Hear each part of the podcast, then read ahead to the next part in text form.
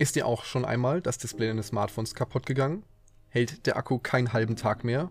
Und jetzt? Neu kaufen oder reparieren? Wenn dir diese Situation bekannt vorkommt, dann kennst du ein zentrales Problem unserer Lebensweise.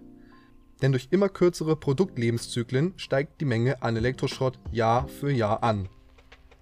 Eine mögliche Lösung für diese Problematik ist es, Reparatur wieder mehr in den Vordergrund zu rücken und für alle einfach zugänglich zu machen.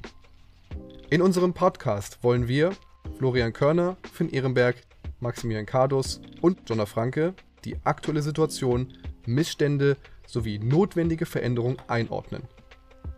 Außerdem zeigen wir euch, wie ihr länger etwas von euren Produkten habt. Gesprochen haben wir dafür mit Johannes Wild von iFixit, Verena Kitowski von Fairphone, Sören Horn von Volt, Lynn Quante von der Anstiftung und Ewald Haug aus dem Repair Café in Hamburg-Hamm.